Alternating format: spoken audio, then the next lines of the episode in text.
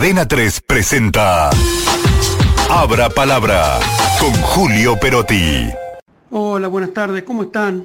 Miren, en otros tiempos las encuestas preelectorales ofrecían un indicio bastante claro hacia dónde se inclinaba el electorado, ¿no?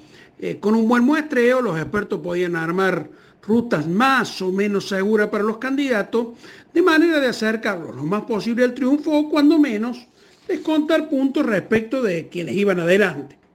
Pero venimos comprobando que esto no está ocurriendo, ni aquí ni en muchos lugares del mundo, ¿no? Las sociedades experimentan movimientos subterráneos que no logran ser percibidos por los sismógrafos de opinión pública. Todo parece muy como gelatinoso, o sea, imposible de hacer. Los números, los sondeos, es como que se escapan entre los dedos, ¿no? En la primaria y en la primera vuelta, aquí en Argentina, hubo algunos que se acercaron a la realidad, pero eso no fue determinante. Mire, ¿cómo será que en las elecciones del 22 de octubre pasado, en la primera vuelta, no hubo boca de urna? Por lo menos que conociéramos los periodistas, ¿no? Que las solíamos recibir, porque los, dirigentes, los, sectores políticos trataban de instalar sensación de triunfo con eso.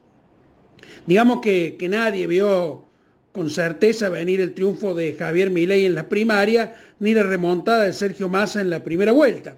Ahora hay una danza de números que marcan en general una diferencia corta entre ambos candidatos. Faltan 11 días. Hay una intensificación de las campañas, tanto la limpia como la sucia. En una sociedad tan volátil en su decisión política, ¿cuál, cuál pesará más? ¿La de las promesas formales, la de los buenos y malos gestos hechos a la luz pública por los candidatos o la que muestran los troles en las redes con algún supuesto lado B de quienes se postulan. Mire, la verdad que la rueda de la fortuna está girando, ¿no? Falta demasiado aún para que se detenga. Les dejo un fuerte abrazo, hasta mañana. 3 presentó Abra Palabra con Julio Perotti.